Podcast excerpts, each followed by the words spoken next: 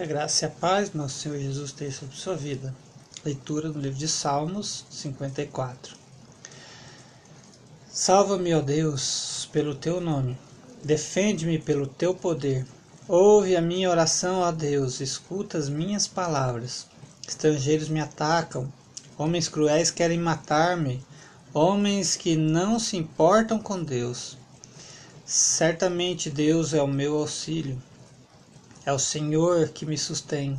Recaia o mal sobre os meus inimigos, extermina-os por tua fidelidade.